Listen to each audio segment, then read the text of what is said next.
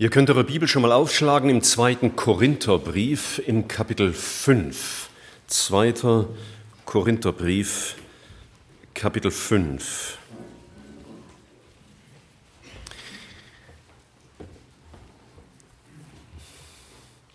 Am letzten Sonntag war so ein Merksatz, und das war auch das Thema geworden für die Predigt, vom Du sollst zum ich will, also von diesem alttestamentlichen Konzept, du sollst gehorsam sein und treu sein und nicht die Ehe brechen und kein Falschzeugnis reden und du sollst meine Gebote befolgen, damit du in den Himmel kommst, zu dem ich will Gottes. Ich will Neues schaffen, ich will euch ein neues Herz geben.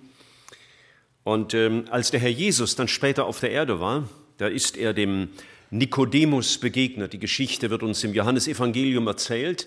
Und sie kommen miteinander ins Gespräch und der Herr Jesus bringt den äh, hochdekorierten Theologen in Verlegenheit, weil er nicht begriffen hat, was Jesus sagt. Und Jesus tadelt ihn und sagt, du bist ein Lehrer in Israel weißt das nicht? Peinlich. Und er will ihm deutlich machen, so, das ist, was du lernen sollst. Und ich denke, wenn der Herr den Nikodemus tadeln musste, weil er das Wunder der Wiedergeburt gar nicht verstanden hat, wie viel mehr müsste er uns dann tadeln, wenn wir uns nicht beschäftigen damit und nicht begreifen, was das bedeutet, dass Christus in uns lebt und wir in ihm sein dürfen. Eine ganz, ganz wichtige biblische Wahrheit, mit der wir uns heute Morgen beschäftigen. Und das steht in Vers 17 von unserem Kapitel 2. Korinther 5. Darum ist jemand in Christus, so ist er eine neue Schöpfung. Das Alte ist vergangen, es ist alles neu geworden. Wir wollen uns noch einmal neigen zum Gebet. Herr, dein Wort, diese wunderbare Gabe, die dürfen wir jetzt miteinander betrachten. Unser menschlicher Verstand, all unsere Erfahrung im Glauben, auch alle Erfahrung und alle Ausbildungen predigen, nützen uns nichts, wenn du nicht durch deinen Heiligen Geist und selbst dein Wort verständlich machst. Und das bitte ich, dass du das schenkst, auch jetzt. Wir danken dir. Amen. Es wäre schlimm, wenn ein neutestamentlicher Christ, also jemand, der wiedergeboren ist, der Jesus erlebt hat, wenn der noch sehr stark geprägt wäre von diesem Anspruch, du sollst, der sich dann selber in seiner eigenen moralischen Kraft versuchen würde, zu dem hochzuhangeln, wo er denkt, dass geistliche Höhenflüge sind. Wenn wir nicht leben würden im Glauben an unseren Herrn, der selbst in uns neues Leben schafft. Es hat mal jemand gesagt, flehe weniger und nimm lieber das in Anspruch, was dir aufgrund von Jesu Blut schon gehört.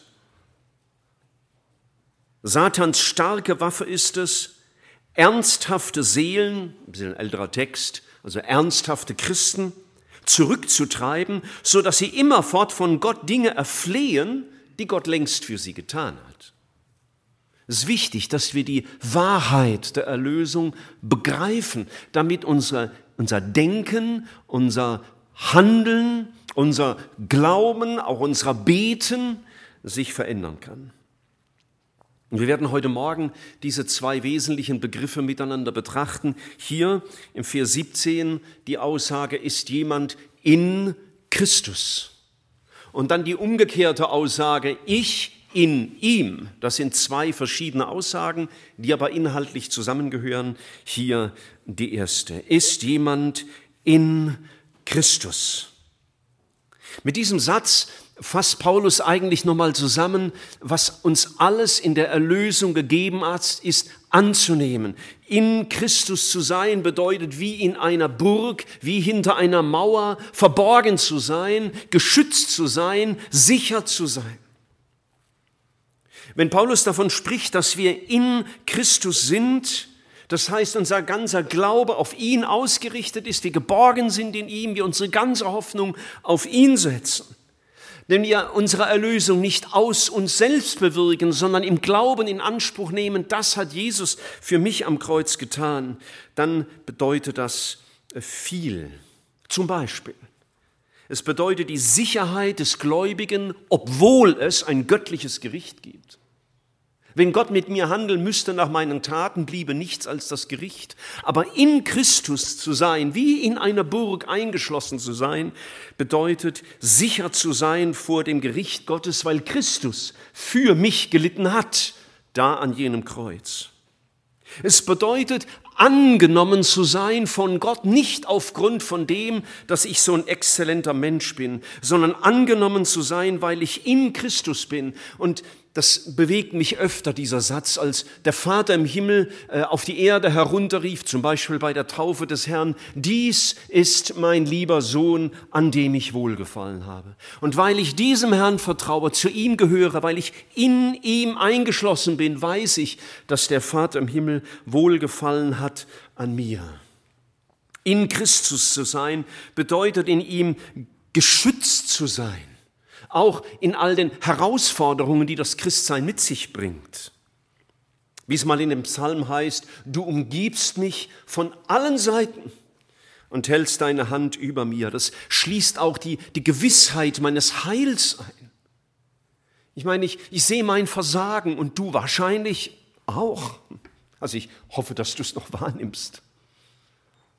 Und dann zu wissen, mein Heil ist gewiss, weil ich in Christus bin, wie früher in alten Zeiten einer hinter einer dicken Mauer, hinter dicken ähm, Schlosstoren verborgen war, so darf ich gewiss sein. Der Willi hat uns eben äh, erinnert an Römer 7 und Römer 8 und, und der Willi, den könnte ich jetzt natürlich testen, aber ich glaube, wir den Test bestehen, wenn ich ihm sagen würde, äh, sag mal Römer 8, Vers 1 auswendig auf, ohne in der Bibel zu gucken. Und er wüsste, dass da steht, so gibt es nun keine Verdammnis mehr für die, für wen? Für die, die in Christus sind. In Christus heißt, ich bin gewiss in meinem Heil. Ich muss mich nicht fürchten vor der Verdammnis Gottes, obwohl ich sie verdient hätte. Und wenn ich in Christus bin, bedeutet das auch meine künftige, meine ewige Sicherheit, die ich in Christus habe. Wenn wir zum Beispiel ganz am Ende vom Römer 8 lesen, auch das könnte ich den Willi fragen und er würde den Test mit Sicherheit wieder bestehen, wie viele von euch. Am Ende von Römer 8 heißt es im Vers 38, denn ich bin gewiss, dass weder Tod noch Leben, weder Engel noch Fürstentümer noch Gewalten, weder Gegenwärtiges noch Zukünftiges, weder Hohes noch Tiefes noch irgendein anderes Geschöpf uns zu scheiden vermag von der Liebe Gottes, die in Christus Jesus ist, unserem Herrn. Eine Sicherheit, eine Gewissheit, weil ich in Christus bin. Ich bin nicht sicher, weil mein Glaube stark genug ist und mein Glaube äh, belastungsfähig genug ist, weil ich so treu bin, sondern ich darf in Christus sein. Ist jemand in Christus, so heißt unser Text, und der geht dann weiter, so ist er eine neue Schöpfung. Als der erste Mensch geschaffen wurde, Adam und dazu äh, sein Gegenüber, die Eva, da hat Gott gesagt, es war alles perfekt, es war alles vollkommen, es war alles sehr gut. Und so darf ich wissen, als Christ bin ich eine neue Schöpfung. Mein Christsein ist etwas ganz Neues, etwas vollkommen Neues. Das ist, was der Nikodemus nicht begriffen hat als Jesus ihm gesagt hat, wir müssten von neuem geboren werden. Und ich meine, wer von uns hat etwas beigetragen zu seiner Geburt? Niemand. Und die Wiedergeburt, dass Gott uns neues Leben schenkt, dass wir eine neue Schöpfung werden, dass unser Leben im Glauben gründet auf das, was Christus getan hat. Das muss er in unseren Herzen zum Glauben machen. Sonst kann ich dir das lang, lang, lang erklären. Du wirst es nicht erfassen. Gott muss es uns klar machen. Darauf komme ich später nochmal zurück. Wir sind eine neue Schöpfung. Dieses Wort neu äh, heißt äh, so viel wie neuartig. Etwas, was es vorher nicht gab. Wir sind in ihm eine neue Schöpfung. Das Alte, sagt der Text hier, ist vergangen. In Christus zu sein bedeutet, das Alte, was mich früher bestimmt hat, ist vergangen. Was hat mich denn bestimmt? Was hat denn mein religiöses Leben vorher bestimmt? Das war dieses Du sollst, meine Anstrengung, Gott irgendwie zufriedenzustellen. Und Paulus sagt, wenn jemand in Christus ist, wenn jemand seine ganze Hoffnung auf Christus setzt, wenn er sich birgt in Christus, dann ist das Alte vergangen, dieses Du sollst. Das ist nicht mehr, was ihn prägt. Das ist nicht mehr der klägliche Versuch, heilig zu werden. Und es bedeutet auch, wenn das Alte vergangen ist, die Beherrschung durch die Sünde, die Beherrschung durch Satan, die Beherrschung durch den Tod ist überwunden. Ich freue mich immer wieder an, über den Satz, den äh, der Apostel Johannes mal im ersten Johannesbrief, Kapitel 3, Vers 8b gesagt hat. Dazu ist der Sohn Gottes erschienen, dass er die Werke des Teufels zerstöre. Das darf ich wissen wenn ich in Christus bin. Satan hat sein Recht, seine Macht, seine Herrschaft. Die Sünde hat ihr Recht, ihre Macht, ihre Herrschaft. Der Tod hat seine, sein Recht, seine Macht, seine Herrschaft verloren. Das ist aus Gottes Sicht Realität. So sieht Gott das Gotteskind an. Und wenn er das Alte vergehen lässt, dann, dann ändert sich auch äußerliches viel, äh, äußerlich vieles unsere Werte, unser Denken, unsere Prioritäten, unsere Überzeugungen, unsere Pläne werden anders. Wir haben vielleicht, mein Gefühl, vor ein paar Jahren ein Lied häufiger gesungen, vielleicht Einleiter, wäre mal wieder gut. Dieses schöne neue Lied Folgen, Leben mit Jesus hat Folgen. Die alten Pläne, das Alte ist vergangen, die alten Pläne zählen nicht mehr. Wir merken zwar, dass das Böse und die Sünde noch gegenwärtig ist, aber wir schauen das mit anderen Augen an. Auch der Christ kann noch sündigen, aber er hasst die Sünde. Er kommt zu Christus, er sucht die Vergebung, er wendet sich dagegen und er wendet sich davon ab. Das Alte ist vergangen, eine Tatsache, eine Realität unseres Herrn, die er geschaffen hat. Wir leben nicht mehr für diese vergängliche Erde, sondern wir leben für Gottes Ewigkeit. Wir dürfen in neuen Werken wandeln, zu denen Gott uns bereitet hat. Ein neues Leben hat begonnen. Das Alte ist vergangen. Und du denkst, ähm, ähm, warum betont er das so? Du kannst ja dich mit einem Juristen mal unterhalten, ist ja einer hier.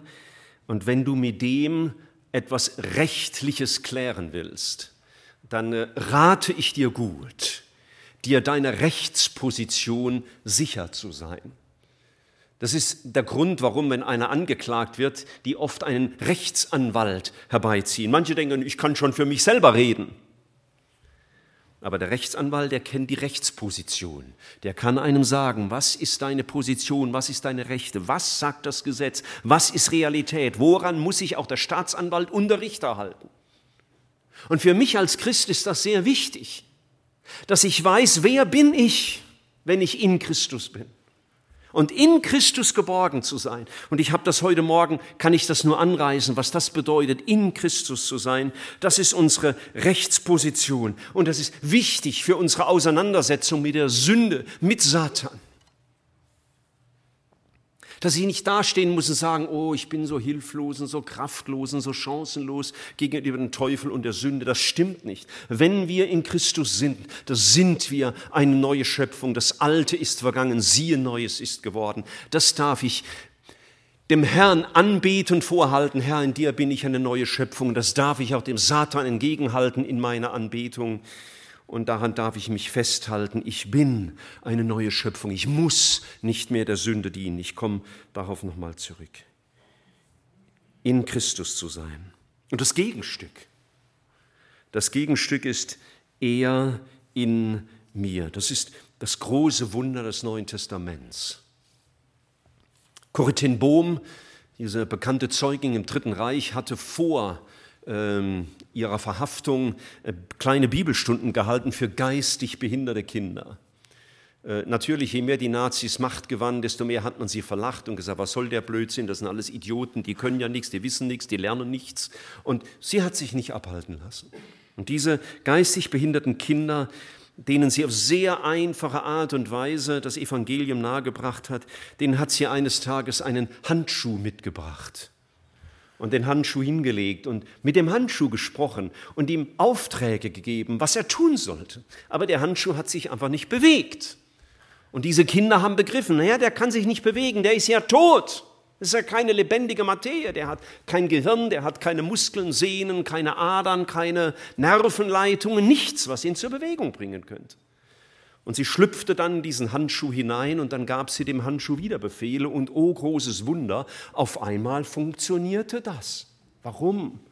Weil in den Handschuh etwas kam, was ganz anders war, was ihr, ihr ihm Kraft geben konnte, das war in dem Fall die Hand. Und für uns ist es nicht irgendeine Hand, wir sind ja auch nicht einfach ein Handschuh, sondern in uns ist Christus eingezogen. Er wohnt in uns. Ich liebe diesen Vers aus dem Kolosserbrief. Schaut mal hinein. Kolosserbrief, Kapitel 1, Vers 27.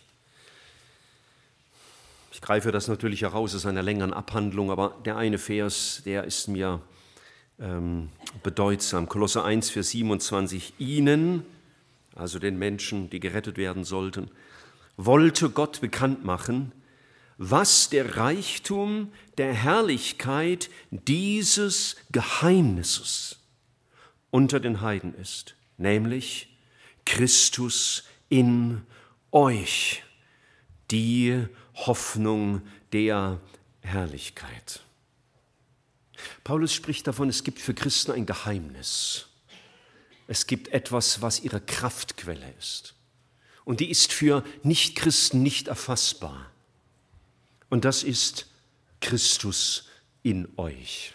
Er wohnt in euch. Das ist die große Hoffnung der Christen für ihre Rettung, für ihre Heiligung, für ihre Bewahrung, für ihre Vollendung. Er, Jesus in mir. Und es scheint mir, das ist sehr treffend ausgedrückt, ein Geheimnis. Ein Geheimnis versteht nicht jeder, sondern nur der, dem dieses Geheimnis mitgeteilt und erklärt wird. Und ich glaube, es ist sehr wichtig, dass du das im Gebet vor den Herrn bringst. Herr, lass mich das begreifen. Ich begreife es vielleicht nicht vollumfänglich, was das bedeutet, was das beinhaltet, was das bewirkt wie das Realität wird in mir, dass du in mir etwas bewirkst. Und wir wollen mal drei Texte dazu lesen. Der erste, Johannes Evangelium, Kapitel 14. Johannes Evangelium, Kapitel 14. Der Herr Jesus begann seine Abschiedsrede, eine ziemlich lange Rede, sehr gehaltvoll. Und die Jünger waren traurig. Er kündigt ihnen an im Vers 16, ich will den Vater bitten, und er wird euch einen anderen Beistand geben, dass er bei euch bleibt in Ewigkeit, den Geist der Wahrheit, den die Welt nicht empfangen kann. Denn sie beachtet ihn nicht und erkennt ihn nicht. Das ist ein Geheimnis für sie, verschlossen. Kapieren sie nicht. Machen sie Witze drüber. Über den Heiligen Geist gibt es viele Witze. Ja? Warum? Weil man nicht versteht, was das ist. Wer das ist, besser gesagt. Sie kann es nicht verstehen, sie erkennt es nicht. Ihr aber erkennt ihn, denn er bleibt bei euch und wird in euch sein. Jesus kündigt den Heiligen Geist an. Wenn ich gegangen bin, werde ich den Heiligen Geist senden als diesen Beistand, diesen Parakletos, den zur Hilfe herbeigerufenen, das ist die Bedeutung von Parakletos, einer, den ich zur Hilfe herbeirufe. Kleine, ähm, kleine Exkurs für Freunde des genauen Hinschauens. Er sagt hier, ich will euch einen anderen Beistand geben. Das griechische Wort hier heißt einen anderen von derselben Art. Denn der Heilige Geist ist genauso Gott, wie Jesus Gott ist. Das ist die gleiche Quelle. Und nochmal für die Freunde der Sprache, im Englischen wird hier das Wort Comforter verwendet, statt Beistand, Comforter, also der Tröster, wie es auch zum Beispiel Martin Luther übersetzt hat, dieses Wort Tröster. Wenn du eine Lutherbibel hast, der Ältere, siehst du hier das Wort Tröster. Und ähm, das hat mich neulich gefreut. Ich kann zwar auch kein Latein, aber ich, man kann ja alles nachlesen. Und das Comforter kommt aus dem Lateinischen. Com forte, mit Kraft. Also da kommt einer mit einer Kraft, die nicht aus mir kommt, sondern er kommt mit seiner Kraft, eben mit der Kraft des Heiligen Geistes. Er wird kommen. Die Jünger hatten Angst. Wie kriegen wir das alles hin? Und er sagt, fürchtet euch nicht, ich sende einen, der in euch die Kraft sein wird, die ihr nicht habt. Also er sagt, ich sende euch den Heiligen Geist und dann und ich liebe diesen Vers 20. Ich hoffe, du liebst ihn genauso und beginnst ihn zu lieben. Schau mal, was hier steht. Also er sagt, ich sende euch den Heiligen Geist. Und jetzt im Vers 20 sagt er, an jenem Tag, also wenn ich euch den Heiligen Geist gesandt haben werde, an jenem Tag werdet ihr erkennen, dass ich in meinem Vater bin. Und jetzt unser Thema, ihr in mir und ich in euch. Wenn der Heilige Geist kommt, dann wird er euch alles erklären über die Einheit zwischen mir und meinem Vater und er wird euch deutlich machen, was das bedeutet, ihr in mir, also diese vollkommene Geborgenheit in dem Heil in Christus und was das bedeutet, ich in euch. Das wird euch der Heilige Geist verständlich machen. Und schau, das ist noch eine tolle Verheißung. Da darf ich darauf zurückkommen und sagen, Herr Jesus, du hast gesagt, wenn du deinen Heiligen Geist sendest, dann werde ich das erkennen, dass ich in dir bin und du in mir und was das heißt und was das auswirkt und wie man das lebt. Dazu hat er seinen Heiligen Geist gesandt, um dieses Geheimnis zu enthüllen. Ich habe diese Kirche da draußen, ich müsst ihr richtig angucken, müsst ihr mal rein, dürft ihr mal ziehen an der Glocke. Ja, äh, die habe ich gesehen, da hinten, die war verhüllt, wie so ein großes Bauwerk. Äh, ich war leider bei der Enthüllung nicht dabei, das war sicher ein schöner Moment, aber man konnte schon ahnen, aber man konnte noch nichts mit anfangen. Und irgendwann habt ihr das wahrscheinlich die Schnüre weggemacht und die Hülle runtergezogen und dann konnte man sehen, was das ist und reingehen und an der Glocke ziehen und spielen und dann konnte man es nutzen. Es war kein Geheimnis mehr. Das ist das große Werk des Heiligen Geistes, das er Jesus offenbart als den Retter. Das ist mal eine Sache. Weißt du, für mich ist das immer wieder ein Wunder, wenn du glauben kannst, dass Jesus dein Retter ist. Vielleicht denkst du, nichts Besonderes, weil bin ich mit aufgewachsen. Aber dass du das für dich in Anspruch nehmen kannst, er ist mein Retter. Also wenn das einer sagen kann, dann freue ich mich immer und denke, wie es der Herr Jesus mal dem, ähm, dem Petrus gesagt hat, das hat dir nicht Fleisch und Blut geoffenbart, sondern mein Vater im Himmel, mein Retter. So, das tut der Heilige Geist. Aber er will noch mehr deutlich machen, nämlich, dass du in Christus bist, vollkommen geborgen, ja, dein Heil in ihm ist, du geschützt bist in ihm, wie ich es vorhin beschrieben habe. Und jetzt will er das auch offenbaren, was das bedeutet, dass er in dir das wirkt, was du gar nicht kannst. Deswegen beten wir darum, Herr, dafür hast du deinen Heiligen Geist gesandt, damit ich begreife, was es bedeutet. Ich bin in dir und du lebst in mir. Und du darfst ihn bitten, Herr, offenbare mir das. Ich weiß, äh, die, meine geistlichen Väter, die hatten so eine besondere Sprache manchmal, wenn es um geistliche Dinge ging. Die haben manchmal Worte äh, gebraucht, die hörten sich für mich immer so, so, so gut an, so, so heilig, so erhaben, so besonders an. Aber ich habe sie nicht immer begriffen. Und ein solcher Ausdruck war, und ich habe das in meinem Ohr, ich glaube, jedes Mal haben die Brüder das gebetet vor einer Predigt. Vater, verkläre Christus in uns. Das war die Ausdrucksweise. Und ich habe mir gedacht, was heißt denn das? Verkläre. Ich habe gedacht, vielleicht muss man das V vorne wegstreichen, dann gäbe es für mich Sinn, ja. Erkläre mir Christus, aber später habe ich gemerkt, ah, das ist, glaube ich, nicht gemeint, bis ich gemerkt habe, es gibt außer der Lutherbibel noch andere Bibeln. Das wusste ich am Anfang auch nicht gleich. Und dann habe ich mal nachgeschlagen und gemerkt, ah, andere sagen, verherrliche oder strahle ihn an, dass wir sehen können, wer Jesus ist. So, dann habe ich begriffen, was die meinten. Und das möchte ich dir aussagen. Darum darfst du immer wieder neu bitten, Herr Jesus, schenk das, dass du verherrlicht wirst, dass du hell angestrahlt wirst, dass ich dich sehe, wer und wie du bist. Und in diesem Zusammenhang kommt man um einen berühmten Bibeltext nicht umher äh, und kommt man nicht drum rum, äh, will ich auch gar nicht, weil er ganz toll ist. Und äh, einige ahnen das schon, das ist natürlich Galater 2, Vers 20. Galaterbrief, Kapitel 2, Vers 20. Eine der großen Texte über die Erlösung. Äh, wo Leute ganze Bücher geschrieben haben. Wenn du mal eine Auslegung von Major Ian Thomas in die Finger bekommst, sofort zu deinem Eigentum machen und so bald wie möglich lesen. Das Beste, was ich zu diesem Thema bisher gelesen habe. Vielleicht gibt es Besseres, aber dann habe ich es nicht gelesen. Äh, Ian Thomas.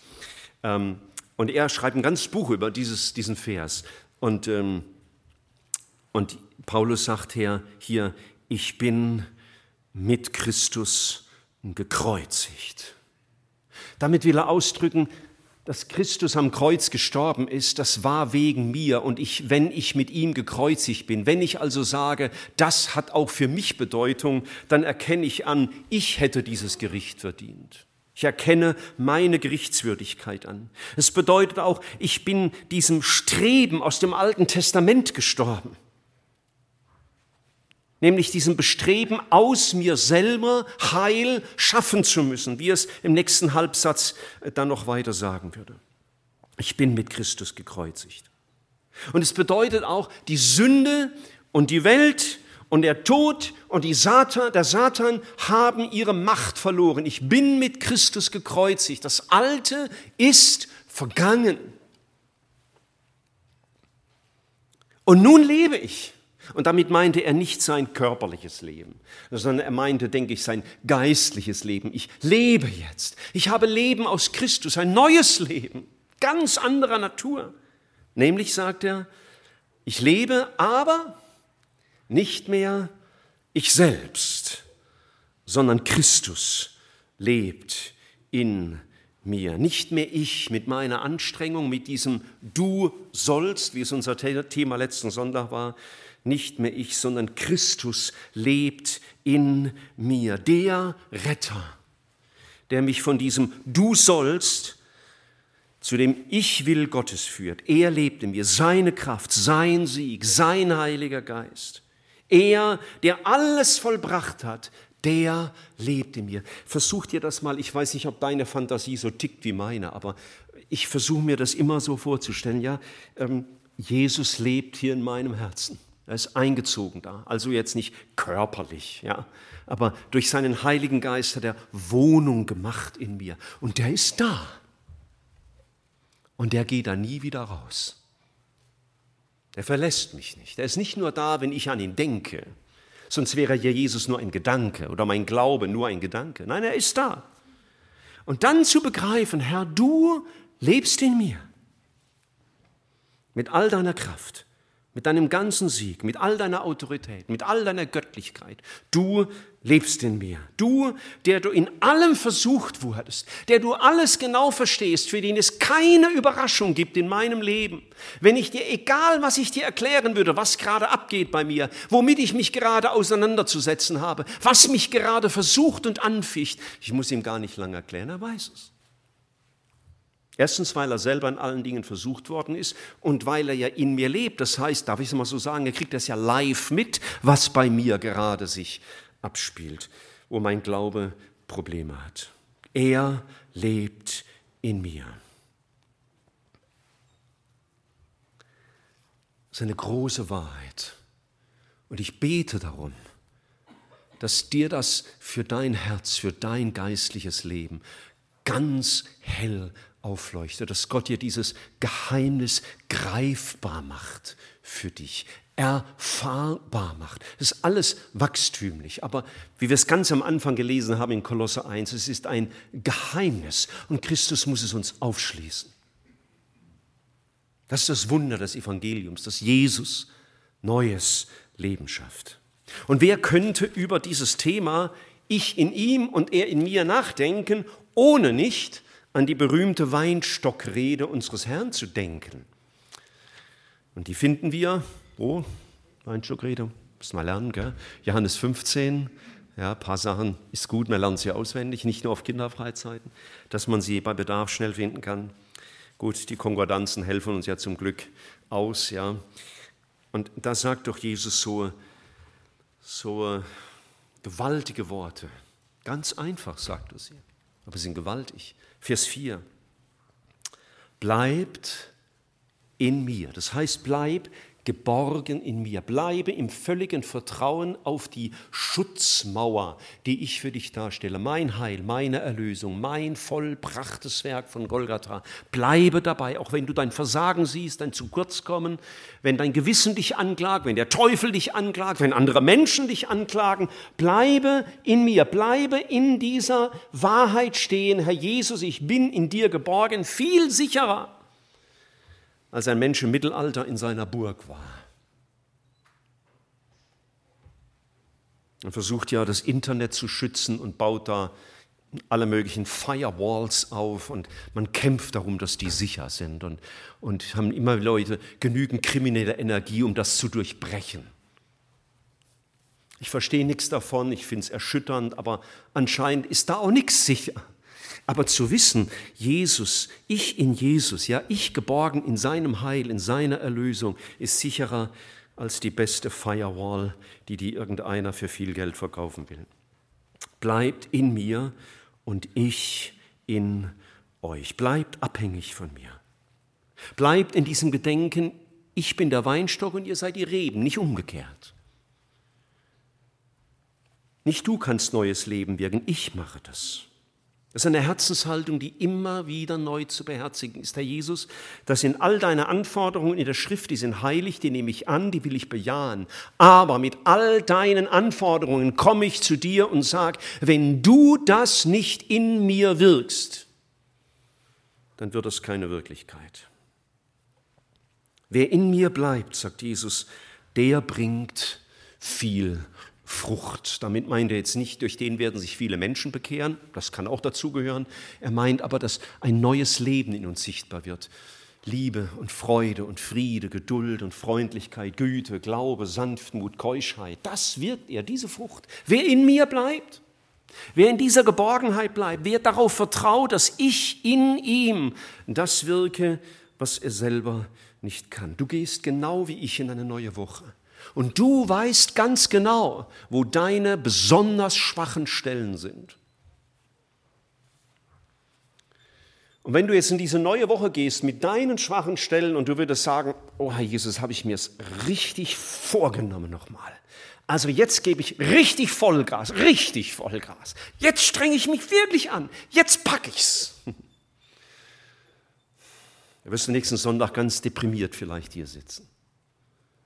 Aber wenn du gehst in dem Gedanken, Herr Jesus, du weißt um meine schwachen Stellen, du kennst sie besser wie ich und du weißt, ich bin chancenlos gegenüber dem Teufel. Er ist viel stärker wie ich, aber du lebst in mir. Und ich will dir vertrauen, dass du das in mir wirkst, was ich nicht kann. Das ist, was Jesus sagt. Wer in mir bleibt und wer im Vertrauen darauf bleibt, dass ich in ihm bin. Und er sagt, und wer nicht in mir bleibt, der bringt auch keine gute Frucht. Wer also in seiner eigenen moralischen Anstrengung lebt, der ganz vergisst, dass es nur Christus Leben tun kann in mir, dessen Leben wird keine wirkliche Frucht bringen. Christus in mir und ich in ihm, das ist Geheimnis. Davon lebt ein Christ, das ist es. Das ist der Kern des Evangeliums. Nicht nur die Vergebung der Schuld, nicht nur die Gewissheit des ewigen Lebens, sondern dieses Wunder. Das ist das Neue in dir.